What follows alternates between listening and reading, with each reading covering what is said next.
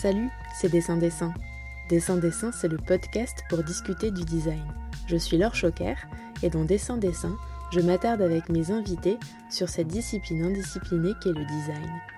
En 2023, dans cette cinquième et nouvelle saison, vous retrouverez tous les derniers mercredis du mois un épisode qui fait la part belle à un matériau. Et comme toujours dans ces interviews, de nombreuses personnes, qu'elles soient ou non designers, partagent avec nous leur définition du design. Adepte des feux de cheminée, vous ne ressortirez pas indemne suite à l'écoute de cet épisode. Avec la designer et chercheuse en herbe Laurie Guillien, nous avons discuté de déchets organiques, d'impacts environnementaux, de physique chimique et de ses expérimentations plus ou moins fructueuses autour de la conception de polymères biodégradables depuis 2018. Aujourd'hui, Laurie est en prépa pour démarrer une thèse à la rentrée 2024 si tout va bien. Dans cet épisode, elle partage avec nous les étapes qui l'ont conduite vers sa recherche actuelle autour de la revalorisation des cendres de bois de chauffage domestique et de son approche de designer responsable et déterminé. Bonjour Laurie, tu es euh, designer objet et matière et depuis octobre 2022 tu as rejoint l'ENSAD Lab qui n'est autre que le laboratoire de recherche de l'École nationale supérieure des arts décoratifs de Paris en année euh, prédoctorale où tu as intégré le groupe de recherche Symbiose, matériaux complexes humains et environnement. Cette poursuite d'études s'inscrit dans ta recherche de master pour lequel tu as reçu les félicitations du jury, nous y reviendrons. Mais pour commencer, est-ce que tu veux bien nous expliquer en quoi consiste ce groupe de recherche, qui le compose et ce que tu y fais depuis ton entrée euh, en octobre? Bonjour Laure, bah, tout d'abord je te remercie euh, pour ton invitation. Euh, je suis ravie de discuter avec toi aujourd'hui de mon projet. Donc effectivement j'ai intégré à la rentrée 2022 l'année prédoctorale du groupe Symbiose à ENSAD Lab. Alors pour te parler un petit peu d'ENSAD Lab, bah, c'est le premier labo euh, de recherche-création en France. Il a été créé en 2007, donc ce qui est finalement euh, assez récent, du moins en France. Et ici, on a quatre euh, groupes de recherche. Donc, on a Soft Matters qui va travailler sur les matières souples et les nouvelles technologies. Spatial Media qui est plus axé pratique artistique dans, dans l'espace numérique. Reflective Interaction, où là, c'est au sujet des dispositifs interactifs et Symbiose dont je vais te parler euh, juste après. Et alors, ce qui est génial avec ENSAD Lab, c'est qu'en fait, on fait partie euh, du campus PSL, donc euh, Paris Sciences et Lettres, qui regroupe une quinzaine de grandes écoles comme l'ENS, Chimie Paris, le SPCI, les mines, et j'en passe. Donc c'est un réseau assez conséquent qui offre pas mal d'opportunités de partenariat, notamment avec des scientifiques. Alors le groupe Symbiose, lui, s'intéresse aux relations euh, symbiotiques entre l'humain euh, et son environnement. Et par symbiotique, en fait, on entend euh, une interdépendance, une interaction entre deux ou plusieurs organismes. Le groupe, est piloté par six enseignants-chercheurs qui ont des profils assez variés. On a Patrick Renaud, qui est le coordinateur et qui est designer. Pierre Jouvelot, qui est ingénieur et docteur en informatique à l'école des mines. Nathalie Junot-Ponsard, qui est artiste plasticienne spécialisée sur des questions de lumière, de couleur euh, et de perception. Roxane Jubert, qui est docteur en histoire de l'art et spécialisée en graphisme et typographie. David Ferré, dramaturge et éditeur. Et enfin Alexandre Fouja, qui est ingénieur euh, spécialisé en éco-conception et qui a d'ailleurs euh, dirigé mon mémoire d'études. On a aussi la chance d'avoir Émile de Vicher qui intervient ponctuellement et il a d'ailleurs soutenu sa thèse en 2018 à l'ENSAD. Au niveau des étudiants-chercheurs, on est environ une dizaine dans le groupe et on travaille principalement sur euh, trois grands axes. Donc euh, tout ce qui est matière et matériaux, design et santé et euh, architecture et urbanisme. Alors c'est vraiment pour être très synthétique parce qu'en fait chaque projet de recherche est un, un, univers en soi qui mêle plein de notions et de disciplines. Après le fait d'être inscrit dans un groupe, ça ne nous empêche pas du tout de solliciter les enseignants-chercheurs euh, des autres groupes, bien au contraire. Et d'ailleurs, euh, en fonction des projets euh, de recherche, certains étudiants sont inscrits dans, deux groupes différents. Au niveau du groupe Symbiose, alors on va avoir des réunions hebdomadaires tous ensemble. Et en fait, on fait du suivi de projet. On peut aussi recevoir des invités qui viennent nous parler de leurs travaux. Et par exemple, mercredi prochain, on reçoit Jean-Philippe Pierron, qui est philosophe. Et alors, ce qui est chouette, c'est qu'on peut aussi mener des projets en groupe. Par exemple, là, euh, avec euh, cinq autres euh, étudiantes chercheuses, on a été sélectionnés pour organiser un workshop dans le cadre d'ISEA 2023. Donc c'est un symposium international qui se déroule à Paris cette année, au mois de mai. Et justement, le grand thème de l'année, c'était la symbiose, comme le nom de, notre groupe. Et donc, bah, l'enjeu de cette année prédoctorale, eh ben, c'est de préparer en fait, de se préparer à la thèse. C'est comme une prépa même si souvent nos projets euh, ils se situent dans la continuité de notre mémoire euh, et de notre projet de fin d'études, la recherche-création au sens euh, académique, ça nécessite quand même d'acquérir une certaine méthodologie. Et en fait, c'est un milieu un peu à part. quand on met les pieds dedans, on, se retrouve face à des notions qui nous étaient pas forcément familières avant. Je pense notamment à, ce fameux état de l'art ou, état de l'existant qu'on commence véritablement à construire en, en prédoc même si on le débute parfois pendant, pendant le diplôme. Et en fait, c'est un travail hyper rigoureux qui vise à faire euh, une recherche euh, à 360 degrés à l'international euh, sur les projets qui se rapprochent de près ou de loin de notre sujet. Et donc, du coup, ça permet d'ajuster notre recherche et de garantir son caractère innovant au regard de ce qui existe. Et donc, c'est aussi, enfin, cette année, on travaille aussi sur la formulation de la problématique et de l'hypothèse qui en découle, même si du coup, ça va être en évolution constante pendant les trois ans. Mais c'est important de bien poser les bases euh, dès le début. Mais au-delà de, tout ce travail d'écriture, l'enjeu c'est aussi de trouver les partenaires scientifiques, financiers et industriels, puisque bah, le principe d'un doctorat c'est quand même d'être euh, accompagné et financé euh, pour faire sa recherche. Mais je pourrais revenir un peu plus tard sur les partenariats spécifiques à mon projet quand on sera rentré dans, le vif du sujet.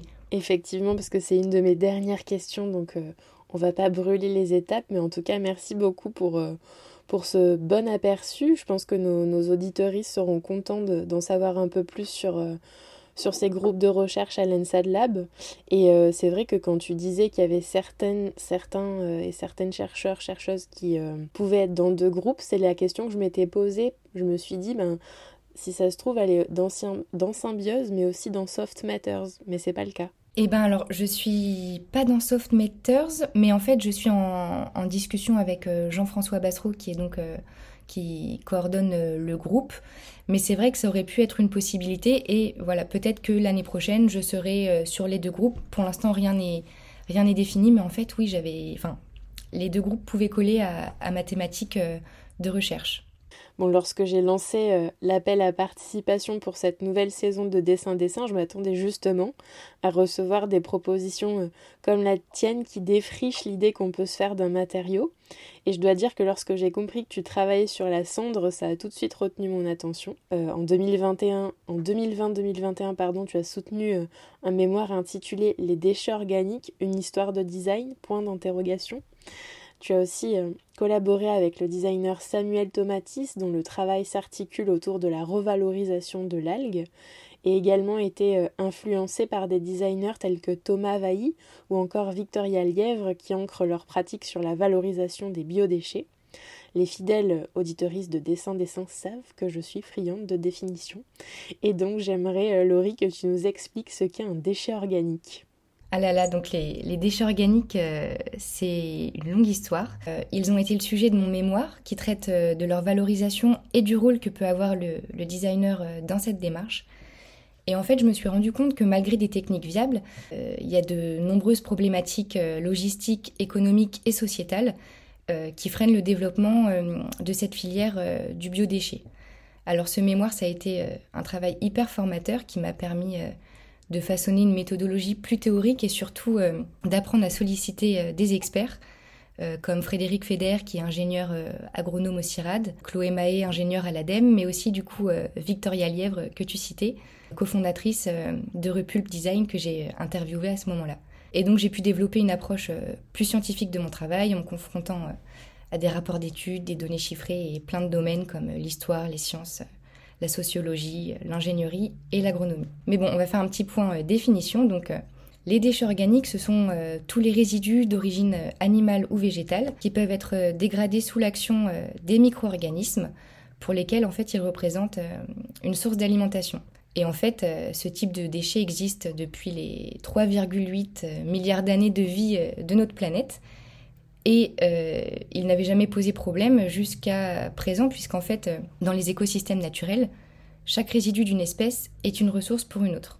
Et donc, on, les découpe en fait en, trois catégories. Donc, on va avoir euh, les déchets verts d'origine végétale avec tout ce qui est feuilles, tontes de gazon, fleurs fanées, les déchets alimentaires, donc avec les épluchures, les restes alimentaires, et les résidus d'origine animale, avec tout ce qui est donc déjection, bout de station d'épuration, poils, peau. Et en fait, aujourd'hui, le problème qu'on a, c'est que à l'échelle nationale, les déchets organiques, bah, c'est quand même euh, quasiment 47 millions de tonnes par an, hors agriculture. En fait, les résidus de l'agriculture, euh, ils s'élèvent à peu près à 280 millions de tonnes, mais pour la plupart, ils sont déjà inscrits dans un, dans un circuit de valorisation euh, par les agriculteurs eux-mêmes. Donc ça pose pas de problème.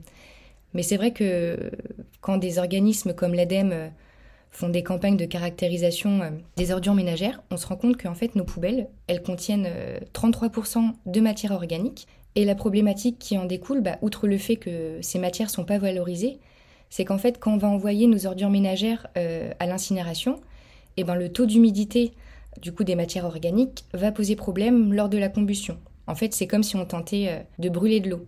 Et du coup, ça implique d'alimenter les incinérateurs en combustible type euh, papier, carton et plastique qui vont encore plus charger les fumées euh, en particules nocives. Et c'est le même problème euh, quand nos ordures partent à l'enfouissement. Là encore, les déchets organiques, ils n'ont pas leur place, puisqu'en les mélangeant aux autres déchets, bah, il y a en fait cette fermentation et cette humidité qui va générer un liquide qu'on appelle le lixivia, et qui est chargé en éléments polluants. Et ce liquide, va pénétrer dans les sols jusqu'aux nappes phréatiques et polluer les eaux. C'est assez fou parce qu'en fait, aujourd'hui, on sait parfaitement gérer et valoriser les déchets organiques via le compostage, que ce soit euh, individuel, euh, collectif ou industriel, ou par méthanisation. D'ailleurs, en 2015, il y a eu une loi de transition énergétique euh, sur la croissance verte qui fixe un objectif de généralisation du tri à la source de tous les déchets organiques pour tous les particuliers à l'horizon 2025. Honnêtement, je doute qu'on soit prêt dans deux ans, parce qu'en fait, il y a encore beaucoup de pédagogie à faire autour de ces déchets euh, qui font parfois peur, euh, puisqu'on associe euh, dans notre imaginaire l'organique aux bactéries et du coup aux problèmes de santé publique. Donc voilà pour cette définition des, des déchets organiques. Parfait, merci beaucoup. C'est vrai que ça fait pas mal de chiffres et d'infos très précises, mais ça me semblait vraiment important de refaire un petit point, un petit point sur ça et aussi de bien préciser que toi, ben, c'est ce qui nous amène aujourd'hui. Hein, je l'ai dit en introduction, tu travailles sur la cendre, mais la cendre de bois. Et je me demandais quel avait été l'élément déclencheur pour toi, euh, outre cet aspect euh, écologique dont tu viens de nous parler, parce que mon petit doigt me dit que ça a un rapport potentiellement avec les peaux d'orange et les coquilles d'œufs. Pour la cendre, donc on va faire un, petit bond en arrière. Euh, dès le début de mes études, je me suis intéressée à la question des matériaux parce que j'avais du mal à envisager les notions d'objet, de forme et de fonction, indépendamment des matières euh, utilisées et de leurs histoires singulières. Et donc j'ai compris que la vision que, j'avais du design, elle était liée aux, problématiques environnementales et à nos manières euh, de produire et de consommer. En fait, il y a un vrai problème entre les matériaux qu'on utilise et les usages qu'on en fait. Euh, si on prend l'exemple des matières plastiques, bah, les problèmes qui en découlent sont plus liés à leur usage qu'à leur, qu'à leur matérialité à proprement parler parce que, comment dire, même si elles sont issues euh, de la pétrochimie, euh, les matières plastiques, elles présentent quand même des propriétés intéressantes pour plein d'applications. Donc c'est vrai que moi, dans ma position, je ne cherche pas du tout à, diaboliser ces matériaux, mais bon, on sait tous euh, que leur utilisation dans la conception d'objets non pérennes à usage unique, c'est un non-sens, quoi, compte tenu de leur durabilité. Et donc moi, donc j'ai commencé en 2018 à expérimenter la fabrication de polymères biodégradables donc en fait, euh, je collectionnais euh, plein de rebuts comme les coquilles d'œufs, d'huîtres, les carapaces de tourteaux, les peaux d'agrumes, d'avocat et la cendre. J'avais un peu un syndrome de Diogène à l'époque. Pour les utiliser euh, comme charge dans des, dans des matériaux. Donc un petit point définition simplifiée. donc un polymère ou un biopolymère, c'est donc un liant. Donc c'est le liant, c'est la matrice qu'on vient charger avec donc la charge, qui est du coup sous forme de poudre et qui peut être de granulométrie variable et on peut ajouter euh, une solution aqueuse euh, type eau en fonction euh, du liant. Et c'est le même principe pour les polymères issus de la pétrochimie que pour les polymères biosourcés et biodégradables. Et donc à partir de ces premières expérimentations, j'ai pu élaborer ma propre méthodologie. Et en fait, les conclusions que j'ai tirées, c'était qu'en fait, il y avait des longs traitements en amont de la conception du matériau, type nettoyage, séchage, broyage, qui sont assez énergivores pour tous les déchets utilisés sauf les cendres, qui nécessitent juste d'être tamisées. En fait, leur état naturellement poudreux euh, permet de les utiliser directement comme charge euh, minérale dans une matrice biosourcée et biodégradable. Donc ça a été vraiment le premier élément qui a justifié ce choix de travailler avec les cendres. Et il faut dire aussi que bah, la conception de nouveaux matériaux, elle ne doit pas concurrencer les filières de valorisation déjà existantes pour tout ce qui est sous-produit de l'agriculture ou de l'alimentaire, comme on vient euh, de le voir avec les déchets organiques, bah, on a des filières qui sont techniquement viables. Donc le choix du gisement à valoriser, euh, c'est vraiment un élément important qui peut faire euh, complètement basculer les impacts environnementaux du mauvais côté de la balance lorsqu'on fait des analyses du, du, cycle de vie. Oui, les fameuses ACV dont on parle pas suffisamment, je trouve, mais c'est vrai que c'est important ça aussi de, de mettre la lumière dessus. Et bien préciser aussi, c'est vrai que toi, tu, enfin, c'est pas n'importe quelle cendre que tu travailles, c'est la cendre de bois. Complètement, c'est euh, donc euh, les cendres de bois de chauffage domestique, puisqu'en fait, euh, voilà, les autres types de cendres ne garantissent pas l'innocuité de la ressource en raison des, différents traitements qu'ont pu, pu, subir les combustibles en amont. Et en fait, bah, par exemple, les cendres d'issue de chaufferie collective ou industrielle, bah, il existe déjà des canaux de valorisation euh, pour un retour au sol. Alors bien sûr, c'est hyper réglementé, euh, étant donné que ces cendres, elles sont chargées en métaux lourds, parce qu'on brûle différents rebuts euh, de l'industrie du bois. Et du coup, il y a tellement de processus d'hygiénisation qui sont complexes et très coûteux que en fait, les producteurs vont préférer envoyer leurs cendres à l'enfouissement ou à l'incinération. Donc voilà, c'est encore un peu un, un non-sens. Et mm. voilà, pareil pour les cendres des incinérateurs d'ordures ménagères, elles sont très chargées en métaux lourds. Euh, donc le devenir de ces cendres, il est un peu flou, mais on, peut les utiliser euh, dans la formule de certains bétons. Mais là encore, il y a, il y a plein d'étapes euh, d'hygiénisation avant. Oui, parce que c'est vrai que effectivement, dans ton mémoire, tu expliquais aussi que toi, le, le premier matériau sur lequel tu avais travaillé, c'était le béton. Ah, mais moi, j'ai, quand j'étais en, en, en, première année, je m'étais amusée à... je voulais faire un béton sans ciment avec des cendres. Bon, j'avais obtenu des échantillons qui s'effritaient, mais voilà, j'avais déjà en première année cette euh, volonté voilà, de travailler la matière et d'essayer de trouver des alternatives. À mon échelle, euh, sans formation scientifique, c'était un peu euh, laborieux. Mais c'est justement l'évolution de, de, toutes ces années de recherche qui t'a permis d'aboutir à, ton diplôme que tu as présenté en, en 2022 et qui constitue vraiment le socle de, de ta recherche actuelle et future. C'est un projet euh, qui porte le nom de Phénicie et qui rend hommage au phénix qui renaît de ses cendres. C'est à partir de là qu'on peut commencer à comprendre euh, ce que fait un ou une designer matière, puisque tu as conçu euh, une matière et non pas un objet issu de ces fameuses cendres de bois. Donc je me demandais si tu voulais bien, alors sans rentrer dans les détails de la composition chimique des matériaux qui sont un peu tes, secrets de fabrication, mais si tu voulais bien partager avec nous un petit peu les étapes qui t'ont conduite à, ces premiers essais de, matière euh, concluants. Et puis comme tu le disais, nous, nous dire aussi avec qui euh, tu, as, tu as travaillé euh, plus spécifiquement, auprès de quel gisement tu t'es fourni et comment ben, tu es parvenu à, l'élaboration d'un matériau qui est non polluant et qui s'inscrit directement dans la pensée du cradle to cradle, donc de, de berceau à berceau. Ça c'est pareil, c'est une lecture qui est une lecture de référence que j'ai mise en lien de l'épisode mais que je vous invite à, aller euh, voir si vous ne connaissez pas et que vous êtes intéressé par ces sujets. Du coup, en effet, entre mes, mes premières expérimentations, donc du coup au début de mes études, et l'année dernière, où je me suis vraiment penchée sur cette matière cendre, il y a eu en fait tout un travail de recherche autour de cette ressource euh, pour m'assurer que c'était vraiment de pertinent de travailler euh, à partir de ces cendres et que ça s'inscrivait vraiment dans une démarche à impact positif. Donc j'ai j'ai défini tout un contexte et finalement mon choix s'est appuyé sur euh, trois grands constats. Donc le premier c'est que le gisement euh, il est hyper conséquent puisqu'en fait euh, on est environ enfin il y a environ 7 millions de Français qui chauffent au bois et chaque année ça génère pas moins de 400 000 tonnes de cendres. Et il faut savoir qu'en fait une grande partie de ces cendres est évacuée avec les ordures ménagères vers les unités d'incinération parce que même si certains les utilisent à domicile comme fertilisant dans les jardins ou produits détergents euh, dans les maisons, eh ben, on va pas se mentir, mais en raison de notre course euh, constante contre le temps et surtout de notre manque euh, d'informations, eh ben, ces initiatives, elles restent marginales et elles permettent pas en fait de valoriser le, gisement de cendres. Et on peut aussi penser que le nombre de foyers qui se chauffent au bois va augmenter dans les années à venir, bah, notamment en raison de l'augmentation des coûts des autres énergies, qui est aussi, enfin, bah, c'est dû à la réfaction des ressources. Et par exemple, bah, le taux de dépendance énergétique de la France, il est à peu près de 50%. Donc, on a vraiment une problématique niveau énergie. Le deuxième constat que j'ai fait, c'est que les cendres euh, de bois de chauffage domestique sont une matière hyper intéressante parce qu'en fait, elles vont présenter euh, des qualités agronomiques qui sont euh, vraiment déterminantes dans un contexte qui va questionner le recours systématique à la pétrochimie en agriculture conventionnelle. Donc les cendres, elles sont principalement composées de calcium, de silicium, de magnésium, de potassium et de phosphore. Et il faut savoir que le potassium et le phosphore sont deux des trois principaux euh, composants des engrais de synthèse avec l'azote.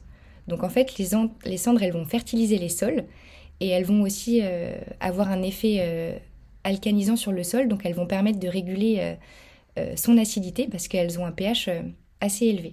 Et le dernier grand constat que j'ai fait bah, porte sur les impacts environnementaux du chauffage au bois et donc de la production de cendres. Donc le, chauffage au bois, bah, c'est une énergie euh, renouvelable. Et ce qui est bien, c'est que les appareils qu'on utilise sont de plus en plus euh, performants euh, en vue de du coup diminuer les émissions de particules nocives. Je pense au label Flamme Verte qui va attribuer en fait un nombre d'étoiles à, ces appareils selon quatre critères. Donc en fait, on peut penser que si la combustion elle est pratiquée dans de bonnes conditions et qu'il y a une bonne gestion des forêts et de la ressource bois, bah, le bilan environnemental du chauffage au bois pourrait être préférable à, celui d'autres types d'énergie. Donc ça, c'était un petit peu pour remettre le projet euh, dans son contexte. Mais au niveau de la production euh, de matériaux et d'objets, bah, il y a eu beaucoup, beaucoup d'expérimentations et plein de ratés avant d'arriver à une matière euh, qui soit suffisamment stable pour pouvoir être mise en forme. Bah, c'est vrai que travailler sur la formulation d'un matériau, qu'on soit scientifique de formation ou pas, bah, ça nécessite une méthodologie de travail très rigoureuse et donc globalement, donc sans rentrer dans les détails, moi j'utilise un, liant d'origine végétale, biosourcé et biodégradable, donc des cendres, une solution aqueuse et parfois un agent euh, humectant qui est également euh, biosourcé et biodégradable. Les quantités varient en fait en fonction de la typologie de matériaux et, du rendu qu'on veut avoir. Donc j'ai multiplié, je crois, les tests en modifiant à chaque fois la formule. Et du coup, je notais et je répertoriais plein de données. Donc les quantités, euh, le temps de séchage, le, taux d'hygrométrie de la pièce euh, et la température ambiante, le taux de retrait de la matière, qui lui est variable euh, entre de 15 à 50% selon les formules. Et ça, c'est aussi une contrainte à gérer quand on pense ou quand on envisage de, produire des objets. Et donc, au fur et à mesure, je me suis constitué un, petit carnet d'expérimentation qui recense une centaine de tests avec tous leurs résultats. Donc, jusqu'à présent, bah, j'ai travaillé seul sur la formulation. Du coup, c'est justement l'intérêt de poursuivre euh, sur un doctorat pour pouvoir être accompagné par des scientifiques euh, pour tout ce qui est formulation, mais aussi tout ce qui va relever des tests euh, de résistance mécanique des matériaux et aussi pour avoir des données très précises sur la biodégradation. Et je pense vraiment que la thèse, c'est l'endroit idéal pour mener une recherche plus poussée et je crois aussi que le fait de s'inscrire dans une recherche académique, bah, ça peut rendre plus facile certaines collaborations euh, notamment avec les scientifiques qui peuvent parfois se montrer euh, un peu frileux quand on aborde un projet par le design. Et puis, je pense aussi qu'il me fallait euh, vraiment attendre d'avoir conçu des objets démonstrateurs pour engager le dialogue avec les scientifiques. voilà, maintenant je peux leur montrer du concret, du tangible. Par contre, j'ai quand même fait une petite collaboration. Donc, en novembre dernier, j'ai participé à la PSL Week, qui est en fait une semaine de workshop inter-école euh, au sein de PSL. Et dans le cadre euh, du programme MIAO, euh, donc module interdisciplinaire de l'atome à l'objet, j'ai collaboré avec des étudiants chimistes et on a obtenu les premiers résultats confirmant l'hypothèse que j'avais émise, à savoir du coup que les matériaux du projet Phénicie auraient vraiment des propriétés fertilisantes et alcanisantes. Et donc les analyses ont démontré bah, qu'il y avait effectivement des échanges d'ion phosphore et potassium entre le matériau et le substrat, notamment en raison de la, solubilité euh, des éléments chimiques. Et on a aussi amorcé des pistes euh, pour pallier le manque d'azote euh, dans les cendres, et du coup pour avoir une formule vraiment très proche des engrais de synthèse, et ça sans avoir recours à la pétrochimie. Donc ça a été une collab très très chouette, bon, très courte, ça a duré quelques jours, Mais j'ai trouvé que le dialogue entre les sciences et le design était vraiment lapide. Et en fait, c'est hyper encourageant de voir que notre génération, elle a vraiment cette volonté de, décloisonner les savoirs et les pratiques. Alors, tu me posais la question de la provenance de mes cendres. Pour l'instant, mes fournisseurs officiels sont mes parents.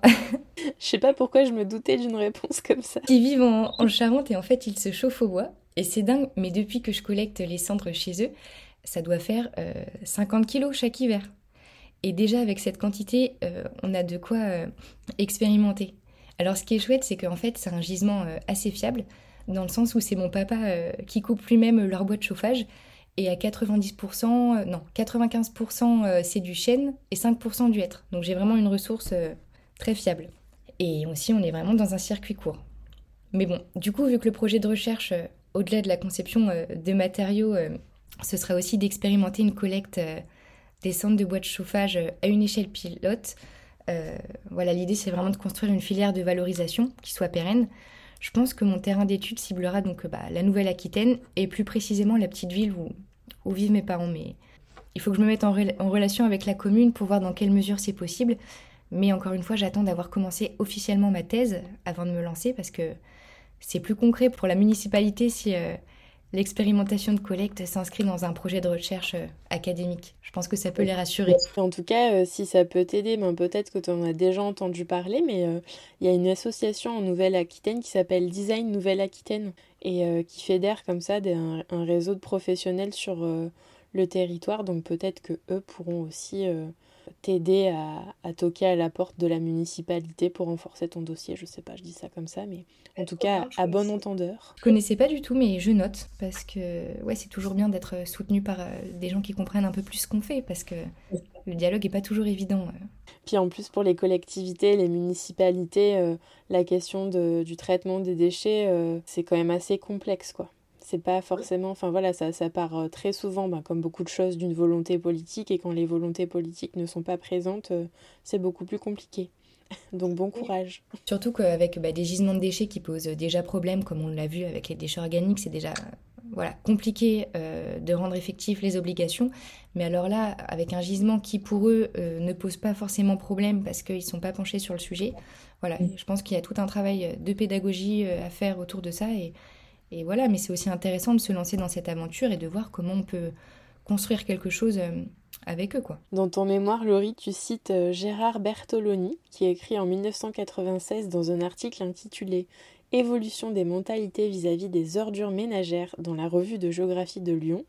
Je cite Le déchet est désormais défini par ce qu'on met à la poubelle. Il en résulte sinon un émerveillement quant au magique de sa disparition, une ignorance entretenue quant au devenir du déchet. Fin de citation. Finalement, et tu le dis toi-même, les cendres, c'est un peu assimilable à de la poussière.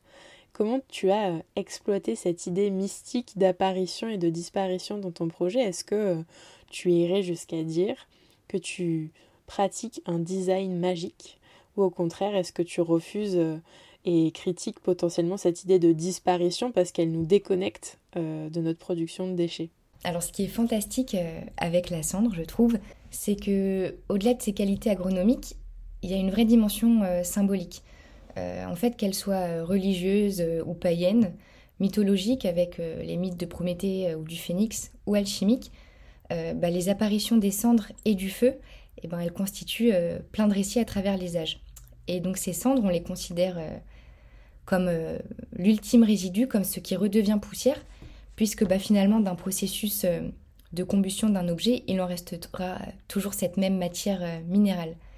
Et donc par là, euh, le feu permettrait en fait une espèce de passage du matériel à l'immatériel, de la forme à l'informe, mais aussi de, du vivant à l'inerte, puisque bah, la vie s'en va avec l'extinction de la flamme. Et, et c'est peut-être pour ça que dans la religion, les cendres, elles font écho à notre finitude et elles nous rappellent un peu l'humilité dont, on doit faire part.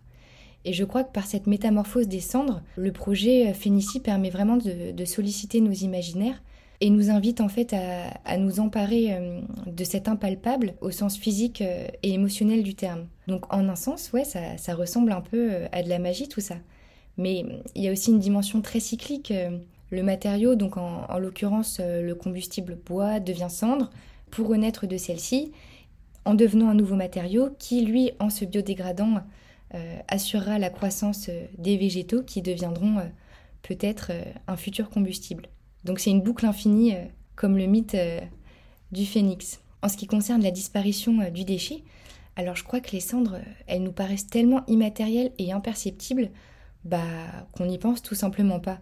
Il n'y a pas forcément cette volonté de les mettre à l'écart euh, comme on le fait avec nos déchets ménagers quand on ferme euh, le couvercle de notre poubelle.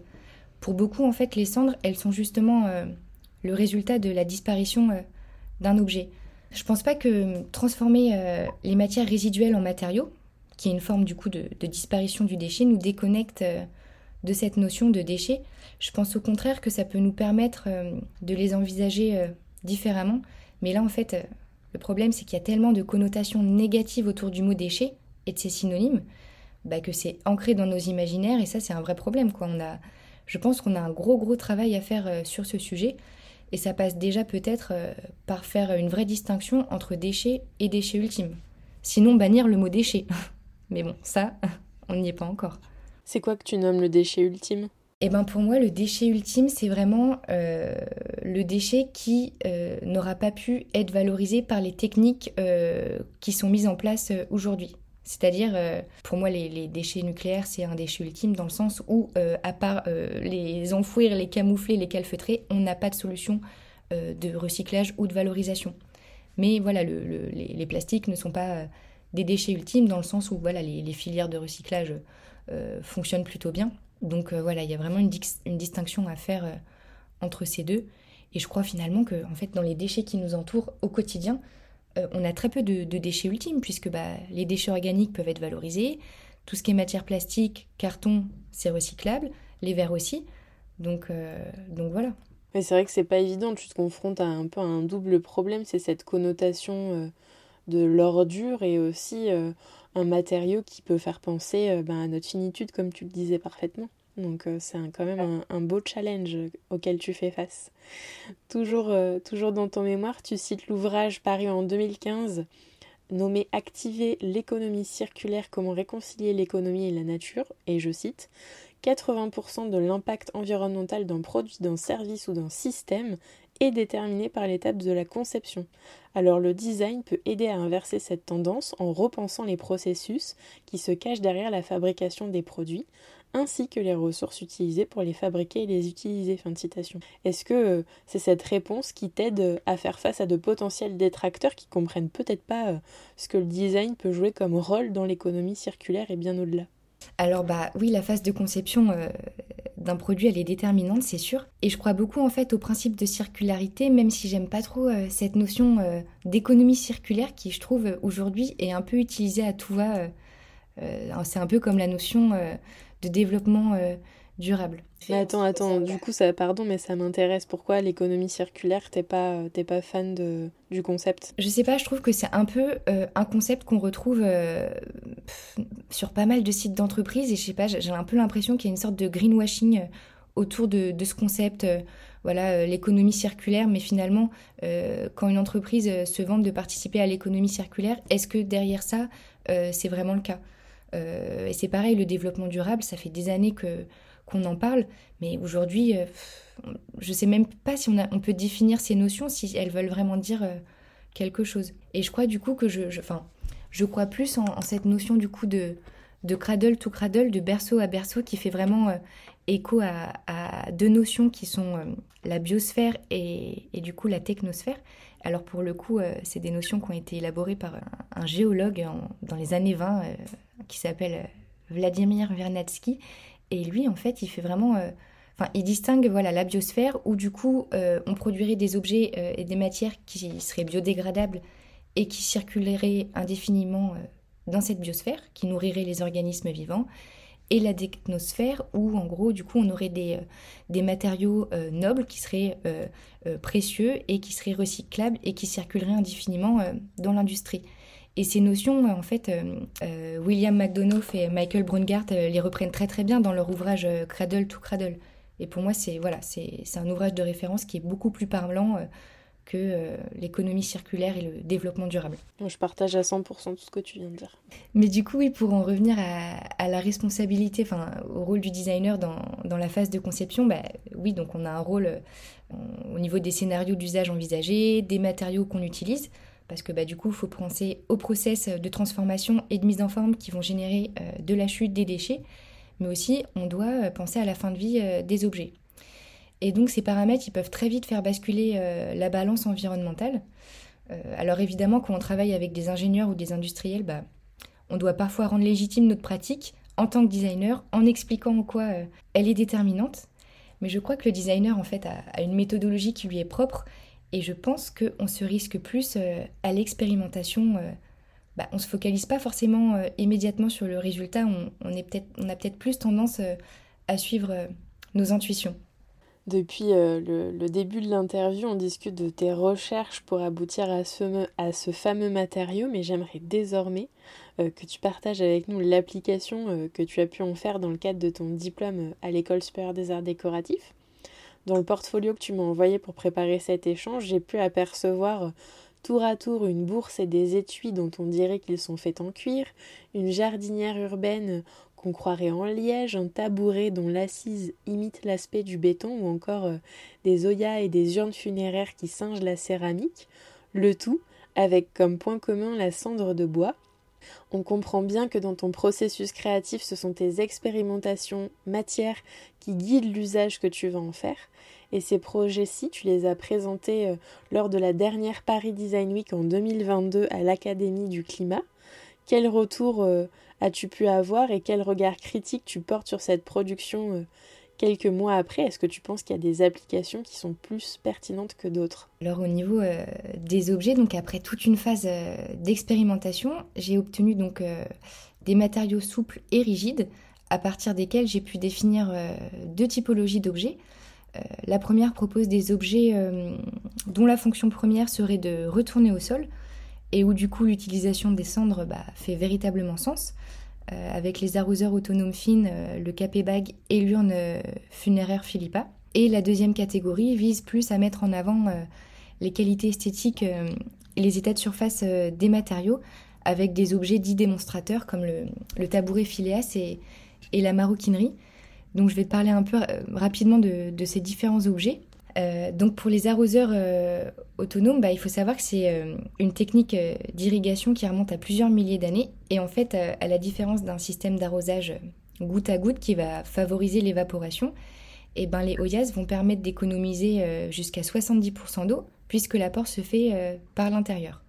En fait, les racines des plantes se fixent autour du pot et viennent prélever par capillarité la quantité d'eau dont elles ont besoin. Et donc, euh, les, arroseurs, euh, les arroseurs autonomes fines euh, qui sont conçus en cendre, ils présentent le, double avantage du coup d'économiser l'eau tout en palliant l'ajout d'engrais de synthèse puisque les, éléments présents dans les cendres vont fertiliser les sols.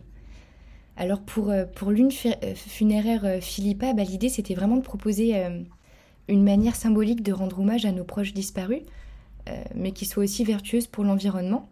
L'idée, c'est que l'urne contiendrait les cendres euh, du défunt, ainsi euh, qu'une graine d'arbre et de la terre. Et en fait, une fois l'urne inhumée, on pourrait assister euh, à la naissance de l'arbre qui deviendrait le lieu de recueillement. Et en fait, voilà, les cendres de bois associées à celles du défunt assureront la, croissance de l'arbre. Il y a cette idée en fait qu'après la mort, que ce soit celle de l'être aimé ou de l'arbre qui a été coupé pour être consumé, vient, vient une forme de renaissance. Et donc le, le bag ensuite, euh, bah, alors là l'idée c'était de proposer un petit jardin euh, autonome qui servirait à, la culture d'herbes aromatiques euh, ou de plantes en, milieu urbain. Et donc comme les, précédents objets, le matériau permet de, diffuser les éléments des cendres.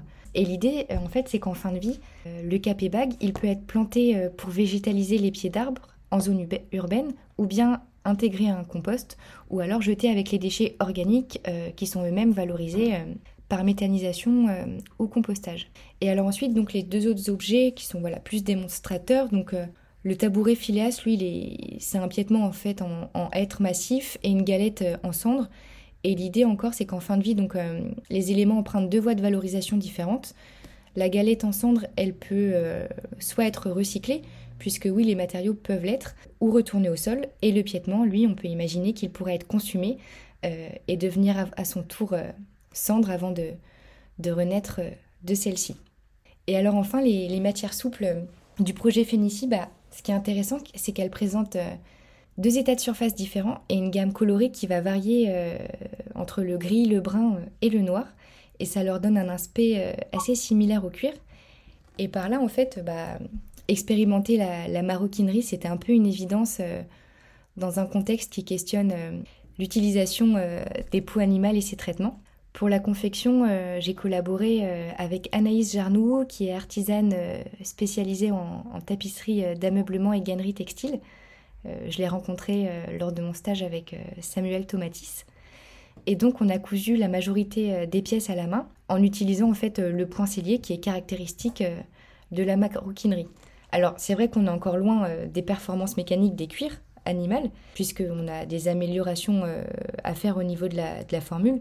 Mais je crois que ce, projet, enfin ces objets-là, nous montrent qu'il est vraiment possible de concevoir euh, autrement des objets qui soient autant désirables euh, que vertueux pour, pour l'environnement. Et donc oui, j'ai eu beaucoup de chance de pouvoir présenter mes objets à l'Académie du climat. C'était une manière hyper agréable de démarrer cette année de prédoctorat.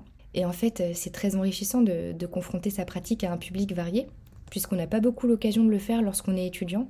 C'est exactement ça, c'est que là justement l'Académie du climat, c'est vraiment un lieu à vocation pédagogique et qui reçoit euh, du public de 7 à 77 ans, si j'ose dire, et qui n'est pas du tout familier de ce que peut faire un designer ou une designer. Mais c'est ça justement qui est intéressant euh, comme retour. Et euh, bah, les retours, ils ont été hyper encourageants. Et je me suis beaucoup amusée à observer euh, la réaction des gens lorsqu'ils regardaient mes pièces. Parce que comme tu l'as dit, mes matériaux, ils évoquent des céramiques ou du béton ou du cuir. Et alors du coup, à la lecture des cartels qui mentionnaient matériaux biodégradables en cendre de bois, c'était l'étonnement à chaque fois. Et, en fait, ouais, tout le monde s'est montré très curieux et, ça m'a fait vraiment plaisir de parler de mon projet quelques mois après cette euh, première production, je crois que je suis quand même assez satisfaite parce que quand j'y repense, c'était un travail euh, colossal que j'ai réussi à mener en huit mois, toute seule. Alors bien sûr, il y a eu, on va pas se mentir, plein de périodes de doute euh, et de découragement, surtout quand les formules fonctionnaient pas ou alors quand la réalisation des moules des objets était quatre fois plus longue que prévu ou que les objets se cassaient au démoulage. Mais en fait, je crois que tout ça, ça fait partie du processus de recherche. C'est un long process où finalement, bah, Parfois, ce que l'on présente, c'est souvent la partie émergée de l'iceberg, mais en dessous, il y a toute une phase d'expérimentation, euh, de tests euh, et d'échecs, donc c'est euh, la partie immergée. Et donc, au niveau des applications, bah, forcément, elles vont évoluer à mesure que le matériau fera de même, mais je crois que pour l'instant, je pense que le plus intéressant, c'est la typologie d'objets dont la fonction est de retourner au sol, donc avec l'urne, les arroseurs et le capé bag et en fait surtout l'urne, puisque du coup, euh, pour cet objet, les cendres, elles sont mobilisées et pour leurs propriétés euh, euh, agronomiques, mais aussi pour leur dimension symbolique. Et puis bon, il bah, faut avouer que tout ce qui touche à la mort du corps, c'est encore un peu tabou, donc je pense que là, il y a vraiment quelque chose d'intéressant à explorer. Super, bah, on a hâte de, de suivre tout ça. Tu m'évoquais avant qu'on commence l'enregistrement que tu avais connu euh, Dessin Dessin en écoutant euh, l'épisode avec euh, la designer plasticienne Jenna Kess qui justement travaille sur ces sujets. Donc je vous invite là, ceux et celles qui nous écoutent, à, aller jeter une oreille. Je mettrai le lien de l'épisode en description. Donc aujourd'hui, Laurie, tu es presque un doctorat sacre. Donc sacre, c'est pour euh, sciences, art, création, recherche. Et euh, tu vas t'embarquer dans une aventure de trois ans euh, qui mènera à l'écriture d'une thèse, comme tu nous le disais tout à l'heure. Donc il y a eu le mémoire, en ce moment tu es sur l'état de l'art, et puis il y aura cette thèse. Et tu nous disais en tout début d'interview, le suspense est à son comble, que justement tu étais en pleine recherche de partenaires. Donc voilà, moi je me demandais ben, si c'était un partenaire industriel qui allait financer ta recherche, quel type de perspective tu avais en fait en, développant euh, tes partenariats, parce que tu nous parlais aussi de, de la municipalité de Nouvelle-Aquitaine. Donc voilà, comment tu te situes euh, dans et comment tu ton, projet dans le futur? Est-ce que tu penses qu'il va plutôt répondre à des scénarios d'usage euh, qui soient liés au design de services, qui puissent être utilisés par qui s'inscrivent dans le cadre de politiques publiques ou bien est-ce que tu imagines plutôt une application très industriel. Enfin voilà, je suis, je suis curieuse, c'est un, peu la charrue avant les bœufs là, parce que je me doute bien que, que t'en es pas encore là, mais je suis curieuse. Et puis c'est aussi important que tu partages avec nous que voilà, une thèse, euh, c'est une chance en fait de pouvoir en faire une et que c'est pas toujours évident de trouver des financements pour ça aussi. Ah oui, non, mais ça c'est sûr. Euh, bah alors donc oui, si tout se passe bien, euh, à l'automne prochain, je, démarre une thèse sur trois ans. Et donc bien sûr, bah, la particularité de la recherche-création, c'est que en fait, le livrable, c'est pas seulement la thèse écrite, mais il y a aussi toute la partie pratique et conception. Donc c'est une joyeuse alliance euh, entre la pensée euh, et le faire. Donc euh, oui, comme je l'évoquais en début d'entretien, cette année préparatoire, elle sert à construire l'écosystème du projet de recherche, donc avec l'équipe de direction, mais aussi les partenaires scientifiques, industriels et financiers. Donc actuellement, je suis en discussion avec Naturplast, euh, Biopolinov pour construire un, partenariat industriel. Et en fait, au sein de leur pôle RD, ils travaillent euh, sur des biopolymères et notamment ils expérimentent avec euh, différents types de charges issues de rebuts, comme des coquilles d'huîtres ou de moules. Et donc, eux, ils vont avoir les moyens techniques de m'accompagner dans ma recherche sur tout ce qui est process de mise en forme. Pour les partenaires scientifiques, je pense notamment à Chimie Paris, ou le SPCI ou l'école des mines, qui font aussi partie de PSL et dont les collabs euh, se multiplient euh, avec l'ENSAD. Euh, je connais voilà, quelques enseignants-chercheurs de chimie Paris, donc ça, ça va se mettre en place tout doucement. Et enfin, le financement, sans qui la thèse n'est pas possible. Donc là, il y a plein de possibilités, enfin, il y en a plusieurs.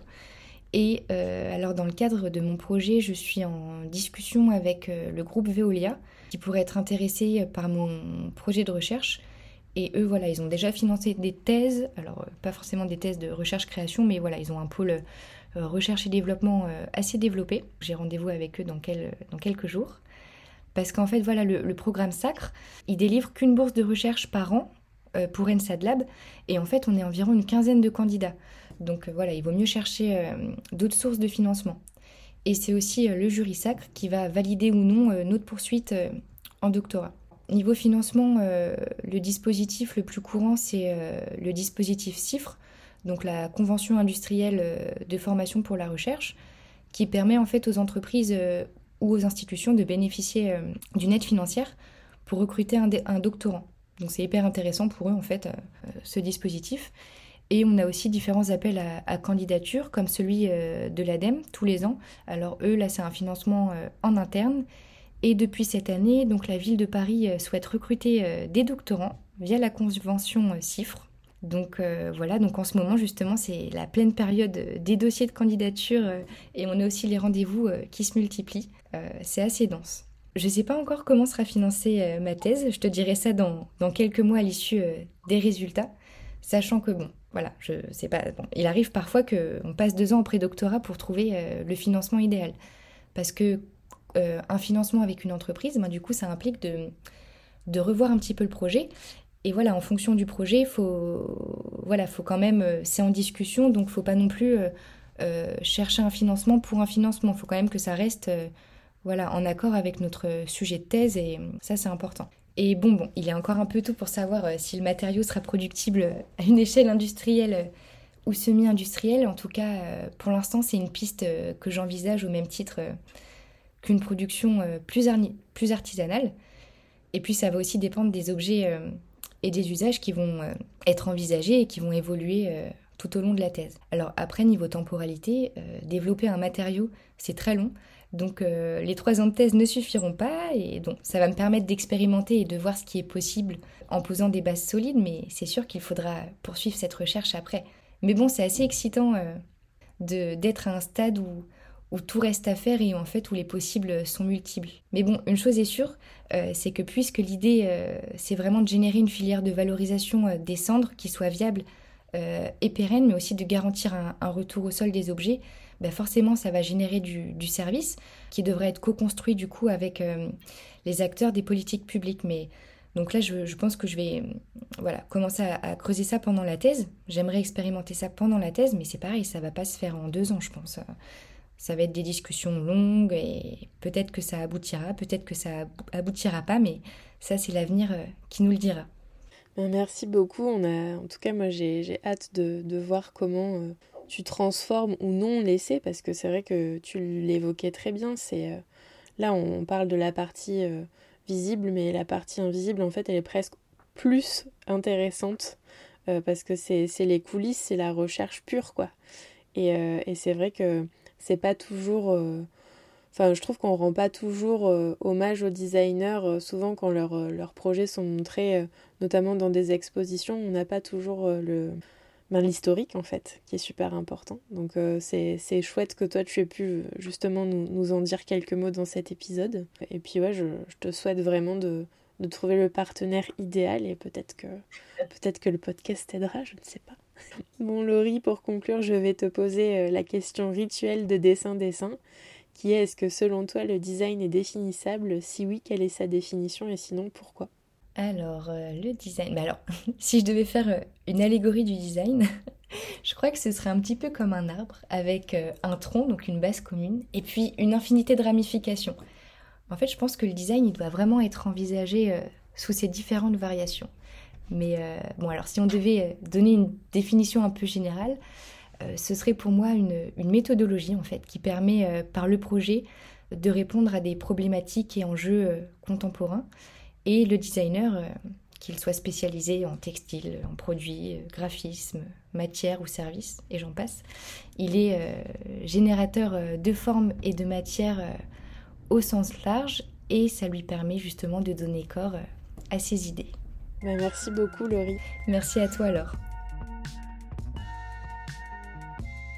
À la fin de cette interview, Laurie me disait qu'elle ne voulait pas être la cinquantième designer à faire des échantillons matière pour Instagram.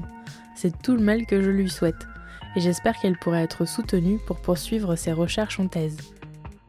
Retrouvons-nous le mois prochain, si vous le voulez bien, pour un nouvel épisode sur le thème des matières. Dessin Dessin est un podcast natif, indépendant et non sponsorisé. Alors si vos oreilles ont apprécié cet épisode, n'hésitez pas à ouvrir le débat en glissant des commentaires et des étoiles sur votre plateforme d'écoute préférée et à en parler autour de vous. Pour ne louper aucune info, vous pouvez aussi suivre Dessin Dessin sur Instagram. N'oubliez pas non plus que toutes les références abordées dans l'épisode se trouvent dans la description de celui-ci. À très vite